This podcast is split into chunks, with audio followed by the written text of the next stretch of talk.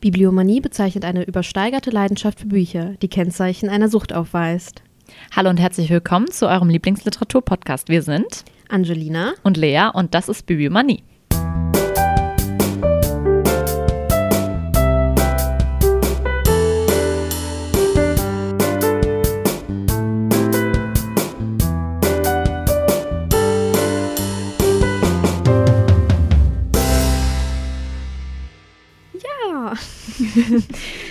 Folge 10, Leute. Wir haben ein kleines Jubiläum. So Ja. schnell kann es gehen. Ne?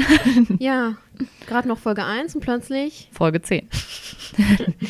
Ja, und ähm, Ja, diese Gelegenheit wollten wir eigentlich nochmal kurz nutzen, um uns bei ein paar Personen zu bedanken. Ähm, ja, wir wollten. die das gar nicht möglich wäre. Wie so eine Oscar-Rede jetzt.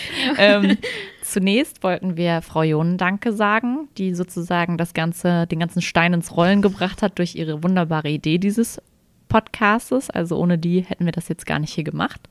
Ja, dann wollten wir Torben Danke sagen von Brabbelnde Bärte für ähm, seine tatkräftige Unterstützung, seine technische Ausrüstung und für seinen Retter in der Not sein. Ja, und wir wollen uns bei Alina bedanken für unser wundervolles Intro. Also wirklich danke, danke. Wir Ja. lieben es. Dankeschön. Und ich hoffe, die Hörer auch. Und dann wollen wir uns noch bei Leas Papa Klaus bedanken, der quasi unser Secret Santa Claus war. Gar nicht so secret. Aber bei, wir wollen uns bei ihm bedanken für das audiophile 2x2 24-Bit 192 Kilohertz USB Audio Interface. Danke. Dankeschön. mein Papa denkt sich jetzt auch so, was zum Teufel. Was bei denen? Ja, Aber wir wollen es aber technisch richtig Wir wollen halten. das hier alles korrekt. Genau. Ja. Ja. Äh, genau. Worum geht's heute? Heute geht es um James Baldwin, einen unfassbar großartigen Autor. Ähm, und äh, wir haben uns das Thema zum Anlass genommen, weil DTV ja ähm, vor kurzem die Neuübersetzung von in einem, nee, jetzt habe ich es jetzt verkacke ich es direkt am Anfang. Direkt den Titel. Ein anderes Land, wollte ich sagen. Äh, also vor kurzem kam ein anderes Land äh, raus von James Baldwin in der Neuübersetzung von ähm, Miriam Mandelkoff. Genau, und deswegen dachten wir uns, äh, widmen wir uns ein bisschen James Baldwin. Und ich wollte eigentlich anfangen, dass ich ein bisschen über sein Leben erzähle, was ihn so besonders gemacht hat, wie äh, sein Leben so verlaufen ist. Dann würde ich so ein bisschen drauf eingehen, was DTV, warum DTV die Neuübersetzung äh, in Angriff genommen hat. Ähm, und dann noch mal kurz zu äh, ein anderes Land ähm, ja, Kommen. kommen. Genau, und ein bisschen erzählen, worum es geht. Genau, ähm, James Baldwin wurde als James Arthur Jones geboren am 2. August 1924 in Harlem. Auf jeden Fall ist er bekannt gewesen für seinen sehr persönlichen Stil. Ähm, und er hat sich mit ähm, Kleidungsschreib? Nee, nein, nein, schrei, sein Schreibstil. Nicht wie bei Oscar Wilde. Ja. wir hatten schon Typen mit. Äh, Genau. Und er beschäftigte sich halt viel mit Fragen um Identität von Schwarzen, aber auch viel ähm, ähm, von der, also mit der Identität von Homosexuellen. Und es war halt wirklich ähm, für die Zeit. Da, da gab es noch gar nicht diese ganzen Bewegungen und die sich damit auseinandergesetzt hat. Das war halt sehr revolutionär für die Zeit. Und das kommt halt eigentlich immer in seinen, also in fast allen seinen Büchern, die ich bisher gelesen habe, wird das irgendwie auch thematisiert. Und das war so ein bisschen das, das, was er sich zum Thema gemacht hat. Ja. du lachst. Ähm, genau. Er ähm, nahm mit drei Jahren dann den Nachnamen seines Stiefvaters an, ähm, also Baldwin, und ähm, hatte mit 14 ein visionäres Ent Erweckungserlebnis, wurde es in dem Artikel gelesen. Drogen. Nein, nein, nein. Ein Wo denkst du denn schon wieder hin? ja, ich weiß nicht, Visionen. Ja, nee, also in der Kirche wirklich eher. Und dieses, dieses, dieses Erlebnis setzt er sich halt, also damit hat er auch, ähm, also darüber hat er auch einen Roman geschrieben. Ähm, ja, der heißt Go Tell It on the Mountain im Englischen. Oh, wie das Lied. Ja, das ist ja so ein Kirchenlied, Ja. glaube ich. Genau. Ähm, und der wurde auch von DTV schon neu übersetzt. Genau. Ähm, der heißt auf Deutsch von dieser Welt, also in der Neuübersetzung von DTV von dieser Welt. War auch einer der ersten Bücher, die rausgekommen sind in der DTV-Neuübersetzung. Genau. Ähm, er hat sich dann bis zum 17. Lebensjahr auch als äh, jugendlicher Prediger ähm, beschäftigt. Hat dann aber auch, also der Stiefvater von ihm, das sollte ich vielleicht nicht vergessen, der Stiefvater von ihm war auch Prediger und in der Kirche äh, hat er sich dann selber auch Prediger technisch Ausbilden lassen. nee, einfach, also der hatte einfach gesprochen. Ach genau. so, okay. Genau, es hatte, die hatten aber beide wohl ein angespanntes Verhältnis eher zueinander. Also es war wohl nicht so, nicht so, nicht so Gucci zwischen denen. Ähm, und ich habe darauf gewartet, dass du das irgendwann mal sagst. Und Folge 10, Folge Jubiläumsfolge und du haust es raus und ich bin glücklich darüber, weil ich die ganze Zeit gewartet habe. dass ich Gucci deiner, sage. Dass du sagst, dass es zwischen den Gucci ist, ja. Ja, auf jeden Fall war auch dieses angespannte Verhältnis und dieses äh, mit Religion und so, es kam öfter auch, also das hat äh, Baldwin auch öfter thematisiert in seinen literarischen Werken. Und ähm, der hat sich dann aber 41, also 1941 von der Kirche abgewandt, weil er vorher, ähm, ich habe da ein Zitat, vorher sah er halt die Kirche als Ausweg aus seinem Hass für die weißen Unterdrücker und seine Verachtung für die unterdrückten Schwarzen. Und ähm, das äh, hat er aber irgendwie revidiert, weil er dann irgendwann der Meinung war, dass diese ganzen Kirchen eher nur eine Maske für den eigentlichen Hass waren und für den, für den auch für den Selbsthass und diese Verzweiflung, die viele Schwarze empfunden haben. Ähm, durch diesen Austritt hat er sich natürlich auch komplett entfremdet mit dem Stiefvater, weil der konnte das natürlich gar nicht nachvollziehen. Ähm, ja, und das hat halt einfach noch dazu geführt, dass die sich noch weniger verstanden haben. Genau, 42 hat er dann seine Schulaus, äh, Schulausbildung abgeschlossen. Er ähm, war auch beteiligt an der Schülerzeitung, also das waren so seine ersten Schreibersachen.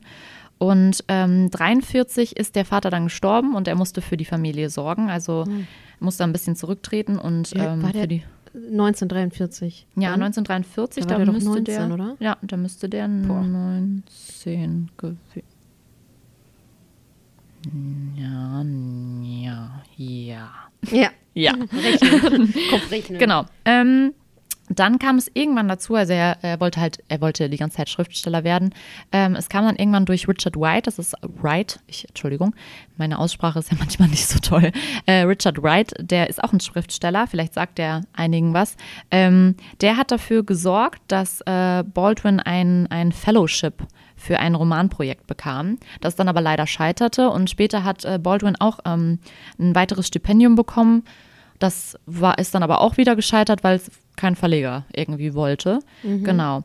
Und ähm, er hat dann 46 das erste Mal in der Zeitung The Nation ähm, eine Buchrezension veröffentlicht und wurde dann in den folgenden Jahren als Rezensent, nee, das heißt nicht so, Rezensent heißt es, ja, Rezensent und Essayist bekannt. Ich wollte irgendwie was anderes sagen. Genau. Seine erste, sein erstes bedeutendstes fiktionales Werk war eine Kurzgeschichte mit dem Titel Sunny's Blues. Die äh, ist tatsächlich noch nicht bei DTV erschienen, als in Neuübersetzung. Vielleicht kommt das noch, weil die wollen ja das Gesamtwerk übersetzen. Fände ich ziemlich cool. Ähm, genau. Und 48 war das. Und 48 ist er dann tatsächlich selber auch. Ähm, er nannte es selbst, jetzt muss ich gucken, ich habe Selbstexilierung hat er es genannt, ist er nach Frankreich gezogen, nach Paris. Weil ähm, als Argument hat er später wohl mal genannt, dass er diesen Rassismus in New York einfach nicht mehr ertragen hat.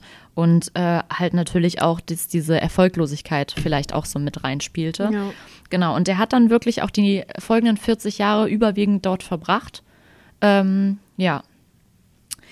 Genau. Ähm, was wollte ich noch sagen? Ah, da hatte ich noch ein Zitat tatsächlich auch zu, zu dem, zu dem Verlassen von, von äh, New York. Ähm, er hat gesagt, alles, was mir meine Landsleute in jenen 24 Jahren, die ich im Lande zu leben versuchte, anzubieten hatten, war der Tod. Ein Tod überdies nach ihrem Geschmack. Und das zeigt ja auch so ein bisschen, äh, wie, wie rassistisch, rassistisch sein Umfeld gewesen sein muss. Ähm, genau. Und ähm, was ich auch noch rausgefunden habe, ist, dass ihm in der, im Laufe der Zeit halt wirklich deutlich wurde, auch dass er das Medium der Literatur irgendwie nur in der englischen Sprache irgendwie verwirklichen konnte. Weil ich glaube, dadurch, dass er natürlich auch nach Frankreich ging, hat er vielleicht auch gedacht, vielleicht kann ich auch in anderen Sprachen, aber er meinte, die englische Sprache war halt wirklich das, wo er sich verwirklichen konnte. Genau, er hatte dann irgendwann auch einen Nervenzusammenbruch, ist ähm, dann in einen Schweizer Kurort gekommen und hat sich da ein bisschen ausgeruht. Und danach, genau, Klingt so, ja, okay, mach ich auch ein bisschen Urlaub. Ne? Hatte zwar Ja. einen Nervenzusammenbruch, aber hey. Ja, er, er hat sich, er hat sich, er ist da genesen. Genau. Und nach dieser Genesung 1953 äh, kam dann dieser Go Tell It on the Mountain, den ich eben schon erwähnt hat, äh, raus. Und ähm, das war dann auch sein schriftstellerischer, schriftstellerischer Durchbruch. Und hat, er hat dann auch in der Zeit auch noch einen anderen Roman ähm, in Europa fertiggestellt, Giovanni's Room. Der ist tatsächlich auch schon bei DTV erschienen, kann ich auch nur empfehlen, fand ich großartig. Der sorgte aber auch für viel Aufsehen, weil es da halt um eine Beziehung zwischen zwei homosexuellen Männern geht. Mhm. Und damals zu der Zeit war das halt noch total verpönt und das hat halt, ähm, ja, das fanden viele Leute, glaube ich, einfach sehr shocking. Und der wollte auch, also der wurde tatsächlich auch ähm, nicht von seinem eigentlichen Verleger, die wollten das nicht rausbringen, weil die oh. gesagt haben, nee, das äh, kannst du nicht machen, mhm. das ist dein Untergang und so. Mhm. Und dann hat er, äh, ich meine, in England jemanden gefunden, der das rausbringt. Und ähm, der fand das, glaube ich, nicht so, nicht so schlimm und hat das dann einfach rausgebracht. Und es ja. war ja dann theoretisch auch ein Erfolg. Genau. Ähm, ja, er hat sich dann auch äh, von diesem Richard White abgegrenzt irgendwann. Ähm, also das war ja sozusagen so ein bisschen wie sein Mentor, kann ja. man ja sagen. Von dem grenzt er sich aber ab, weil er ähm, einfach nicht mit dem, mit dieser, also der Richard White hatte irgendwie so den Anspruch, dass ähm, dass, es, dass ein afroamerikanischer Autor einfach gewisse Maßstäbe erfüllen muss mit der Literatur, die er schreibt. Okay. Und dass auch immer Literatur von Afroamerikanern halt auch irgendwie Protestliteratur vielleicht sein muss. Und Baldwin hat sich halt halt von abgegrenzt. Und was ich total interessant fand, ähm, der hat sich da eher an, an eine Meinung von Ralph Ellison, das ist auch ein Autor, der ähm, also ein afroamerikanischer Autor, von dem habe ich auch schon ein Buch gelesen, ein, ein unsichtbarer Mann heißt, heißt das. Genau, das wurde, glaube ich, auch vor kurzem, ich glaube letztes Jahr oder vorletztes Jahr, irgendwann wurde das neu übersetzt. Fand ich auch richtig gut, kann ich auch nur empfehlen. ähm, ich frage mich, der, wie die Cover aussehen. Weil da das war so ein grünes mit einem mit großen, großen Gesicht drauf, so ein liegender Mann war da ah, drauf. Ah, ja. Das fand ich, das war richtig ja. gut, auch sehr, sehr gut. Ähm, und der hat halt auch gesagt, dass nicht alle afroamerikanische Literatur zwangsläufig Protestliteratur sein ja. muss. Genau. Ähm, ja. Genau, dann komme ich noch dazu, wie er sich in der Bürgerrechtsbewegung engagiert hat. Also ähm, besonders mit seinem Essay The Fire Next Time, auch übersetzt von DTV, neu übersetzt von DTV. Ähm, jetzt komme ich gerade nicht, nach der Flut das Feuer. Auch unfassbar gut, war das erste, was ich von James Baldwin gelesen habe. Fand ich mega. Ähm, das, dafür ist er halt, also es wird auch oft äh, zitiert in dieser ganzen Bewegung äh, und auch aktuell in der Black Lives Matter Bewegung zitieren halt Baldwin. Ähm, zitieren andere Baldwin. Da, genau, aus diesem, aus dem Essay, genau. Mhm. Ähm, der Unterschied von ihm zu vielen anderen aus der Bürgerrechtsbewegung, natürlich nicht alle, aber viele hatten ja so einen gewissen Pessimismus, dass man sich gar nicht von diesen ganzen Sachen befreien kann. Und Baldwin hat sich eigentlich fast immer diese, diesen Optimismus ähm, behalten, dass man diese ethnischen Konflikte halt irgendwann überwinden kann. Also auch mit Kraftanstrengung natürlich und dass es nicht leicht ist, aber er hat immer gesagt, irgendwann können wir darüber hinwegkommen.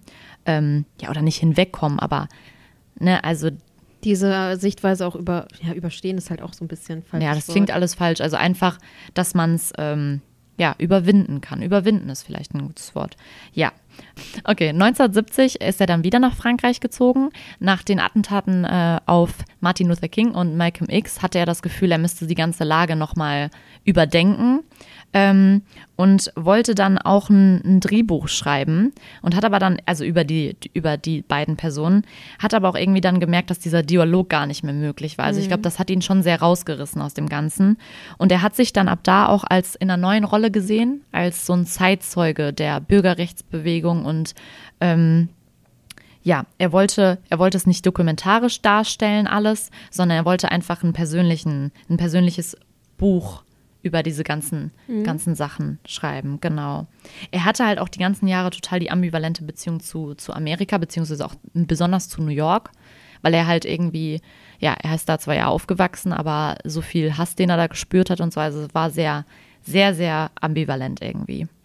Genau. Ähm, sein Spätwerk ähm, wollte er unter einem Eindruck einer, das ist jetzt ein Zitat, neuen schwarzen Ästhetik positiver Selbstbilder ähm, da wollte er halt einfach, äh, ja, er hat sich bemüht, das in seine literarischen Werke einzubringen. Als Beispiel dafür wollte er hat er zum Beispiel viel Gospel und so spirituelle Musik eingebracht in die Bücher oder in seine Werke. Und äh, das galt immer so ein bisschen als Ausdruck von Leid und Schmerz. Genau, er ist dann 1937 im Alter von 63 an Speiseröhrenkrebs gestorben. Ich wollte gerade sagen, das ist sehr genau. jung, aber okay. Ja. Und ähm, nach dem Tod geriet Baldwin ziemlich in Vergessenheit, zumindest in der, in der BRD. Äh, in der DDR wurde er äh, tatsächlich äh, rausgebracht, aber halt auch, das ist jetzt auch schon halt Ewigkeiten her und die Auflagen, es waren auch vier Auflagen nur und dann ist das wieder ein bisschen eingestampft worden.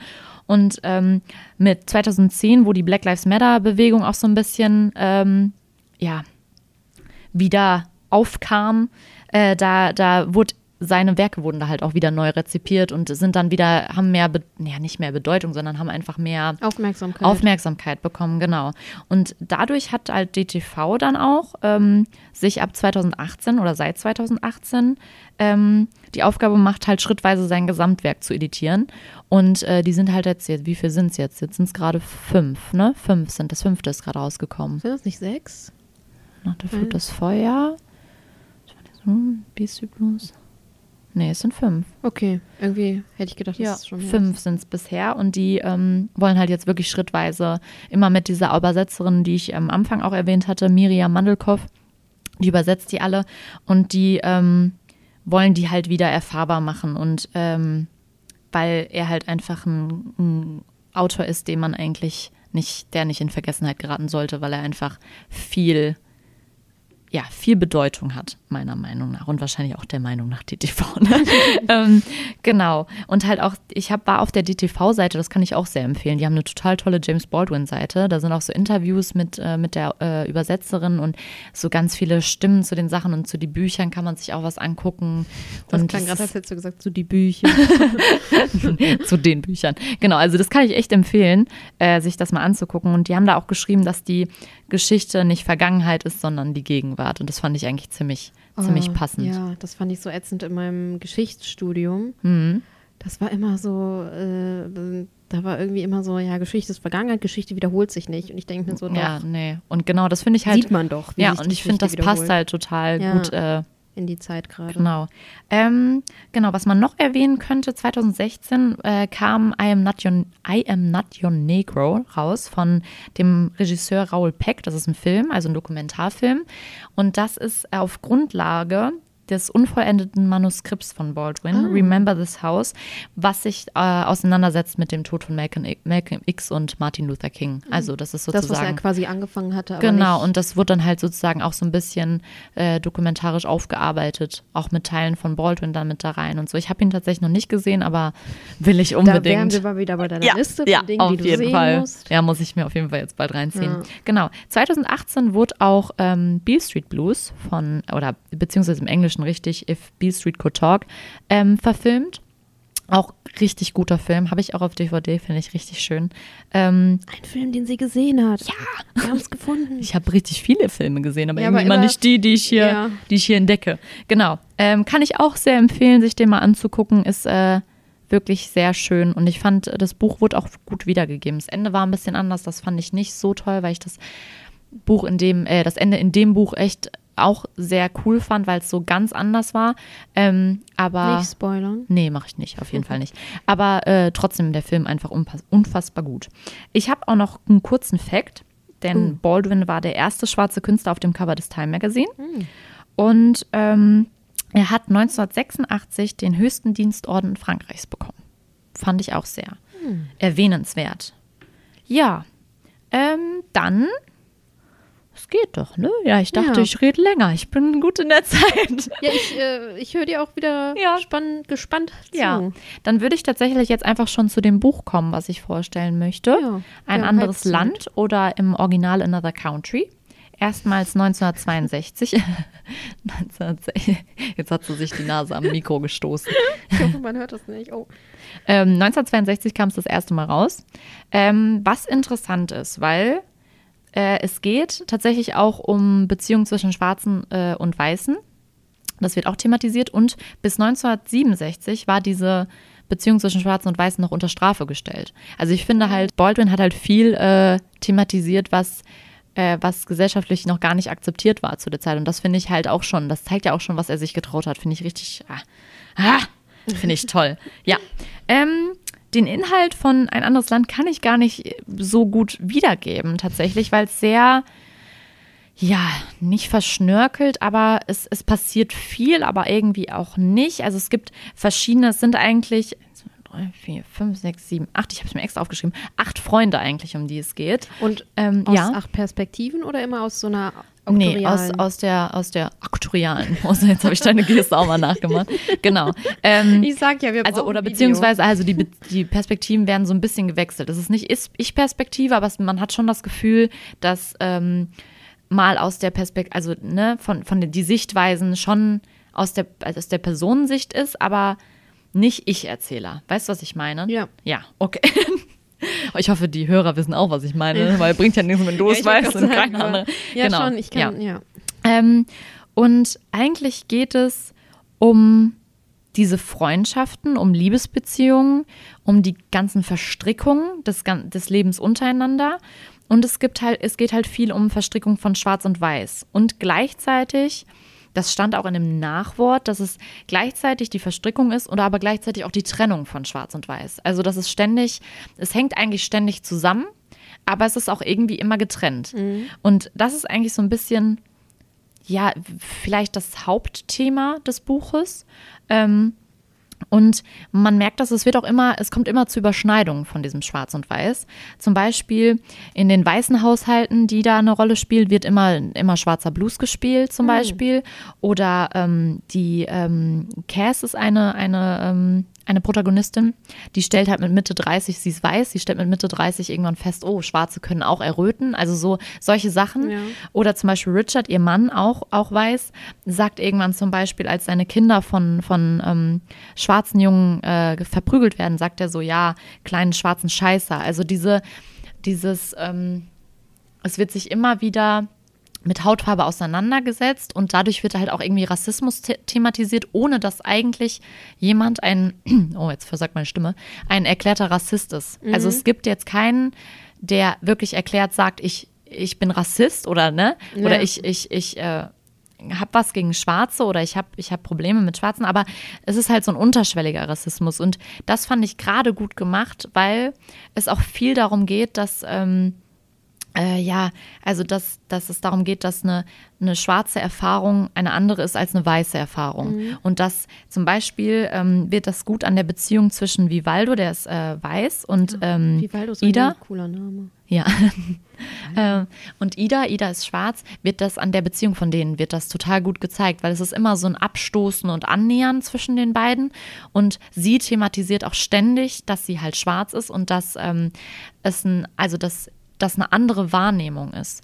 Und sie sagt halt zum Beispiel, also das Buch fängt auch damit an, dass ihr Bruder, äh, Rufus, der bringt sich halt um. Also Oh. am Anfang des Buches lernt er Leona kennen. Sie, er ist schwarz, sie ist weiß. Ähm, sie gehen eine Liebesbeziehung ein und er ist aber total innerlich zermürbt irgendwie. Und er fängt sie auch an zu schlagen und sie äh, bricht dann auch äh, zusammen und er bringt sich dann halt um. Und es wird auch im Buch halt die ganze Zeit thematisiert, dass also es, ist, es wirkt so, als wäre er vom Rassismus einfach zermürbt. Und Ida sagt halt auch, also seine Schwester, sagt auch die ganze Zeit so Vivaldo, ja, du kannst das nicht verstehen, warum er sich umgebracht hat, Ja. weil die schwarze Erfahrung eine andere ist als die weiße Erfahrung. Und Vivaldo äh, zeigt das auch gut, was viele Weiße haben, dieses, dieses empfindlich reagieren, ja, aber mir ist es doch egal, was du für eine Ja. Hautfarbe hast. Ähm, er zeigt das halt, also das wird so mega gut gezeigt, dass es ja darum gar nicht geht. Dieses, diese weiße, ich hatte, hatte jetzt ein Buch gelesen, dann hieß es die weiße Empfindlichkeit, dieses, dass du sofort auf Ab, Abdingens gehst. Ja, ich bin kein Rassist, so in Ja. dem Sinne. Und dass er aber nicht verstehen kann, dass es halt einfach eine, eine Differenz gibt in dieser Erfahrung von Schwarzen und Weißen. Und er hat halt auch so einen Mangeln, oder die Personen vielleicht insgesamt in dem Buch haben halt auch so ein mangelndes, ja, so einen mangel, mangelnden Willen, das zu reflektieren, ihr, ihre Hautfarbe. Oder halt, dass es Unterschiede gibt in der, wie, wie, die, wie die Sachen erfahren. Genau. Ähm, Genau, und dann gibt es halt zwischendurch halt noch, es gibt Affären, es gibt, es gibt, es gibt auch wieder homosexuelle äh, Beziehungen. Ähm, also das macht Baldwin auch zum Thema. Er macht das aber auch wieder total, also so, er schafft es auch wieder, das total, das ist was total Normales bei Baldwin. Ähm, und auch alle, ja, alle Männer, die da eine Hauptrolle spielen, bis auf einen, hatten auch schon homosexuelle Erfahrungen. Und das zum Beispiel zeigt auch, Vivaldo, finde ich, ist ein total interessanter Charakter in dem Buch, weil er, ähm, weil er so auch so total, ähm, ja, auch ambivalent ist, weil er zum Beispiel halt sagt, ja, die Zeit mit den Männern, das ist schon längst vorbei. Er hat dann aber irgendwann eine Liebesbeziehung mit einem der Männer. Halt so auch nur eine Nacht, aber er sagt halt vorher so, ja, nee, die Zeit, die habe ich schon lange, langst hinter mir. Und sowas halt. Und es ist halt einfach, die Charaktere sind total vielschichtig auch und ja, die Thematik halt auch. Ähm, genau, was wollte ich noch sagen? Ähm, ja, was man eigentlich sagen kann, dass das stand, das fand ich voll schön, das stand in dem Nachwort auch zu dem Buch, dass es halt um, in dem Buch eigentlich um eine, eine Kraft gibt, die, die größer ist als Liebe und, und das wäre das Weiterleben. Weil es ja theoretisch im, der, das, an, der Anfang, Entschuldigung, der Anfang des Buches ist ja wirklich dieser Tod. Und dann geht es ja eigentlich darum, wie leben alle danach weiter? Ähm, und was macht das mit denen? Und was, wie hängt das alles zusammen? Und ich finde, das trifft es halt irgendwie auf den Punkt, und ich fand halt auch Liebe generell, Liebe und Hass, mega großes Thema in dem Buch. Also dieser, wie das zusammenhängt und gleichzeitig, wie es sich, wie es sich bedingt, aber auch irgendwie, wie es sich, ja, das ist einfach mega gut gemacht. Keine Ahnung, ich fand das, ich fand das schon am Anfang des Buches, dachte ich mir, wow. Und man muss sagen, ähm, es ist ein sehr explizites Buch. Aha. Es wird auch als das leidenschaftlichste und explizite Buch von Baldwin. Mhm. Also Gehört da kommen auch ordentlich. Nee, das, das nicht. Aber es ist, äh, ja, und sprachlich ist es, kann man nichts sagen. Baldwin konnte einfach schreiben. Und ähm, ja, ich muss mal gerade gucken, ob ich noch was sagen wollte. Jetzt habe ich mich schon wieder so reingeredet. Ja, ich habe die ganze Zeit so gesessen und die einfach nur zugehört. Wieder. Ja, nee, eigentlich, eigentlich finde ich, dass das trifft es schon ganz gut auf den Punkt. Also ich finde, ich muss jetzt auch nicht, ich finde so ein, bei so einem Buch, ich bin ja sowieso nicht so ein, ich bin ja eher der Sprachmensch und nicht der Storymensch, aber ich Ja. finde auch, das reicht, um vielleicht zu sehen, worum es eigentlich geht. Und ich finde, die Story muss man jetzt nicht unbedingt jetzt im Einzelnen erzählen, um halt Nein. das Buch zu charakterisi charakterisieren. Nee, ich finde, das hast du schon ganz abgerundet Schön. gut dargestellt. Ja. Ich habe auch noch ein Zitat über das Buch von der äh, Übersetzerin. Mhm. Das kann man vielleicht, könnte ich ja vielleicht einfach nochmal zum Abschluss vorlesen. Um zum Abschluss vorm Abschluss. vom, ab, genau. ähm, ja, hier wird selbst das liberale weiße Künstlerpaar von der Upper West Side vom, vom Rassismus zerfressen, weil nicht lieben kann, wer den eigenen Hass nicht erkennt. Hm. Fand ich mega gut, weil das einfach wirklich auch das Buch sehr gut beschreibt. Ja, finde ich toll. Ah. ähm, ja, wollte ich noch was? Kann ich noch was sagen? Also erstmal lest alle Baldwin-Bücher. Also wirklich. Ich habe bisher wirklich alle gelesen. Ich habe die auch zu Hause stehen, weil sie auch unfassbar schön aussehen, muss man DTV echt sagen. Ich finde Ja, vom find ich. Design haben die wirklich was richtig Schönes und die sind auch sehr hochwertig. Auch allein, ähm, ich weiß nicht, ob du die schon mal ohne Umschlag dir angeguckt hast. Nee, hab ich die sind nicht. immer so, also zum Beispiel das jetzt, oh, ich bin, als ich den Umschlag umgemacht habe, abgemacht habe, ne?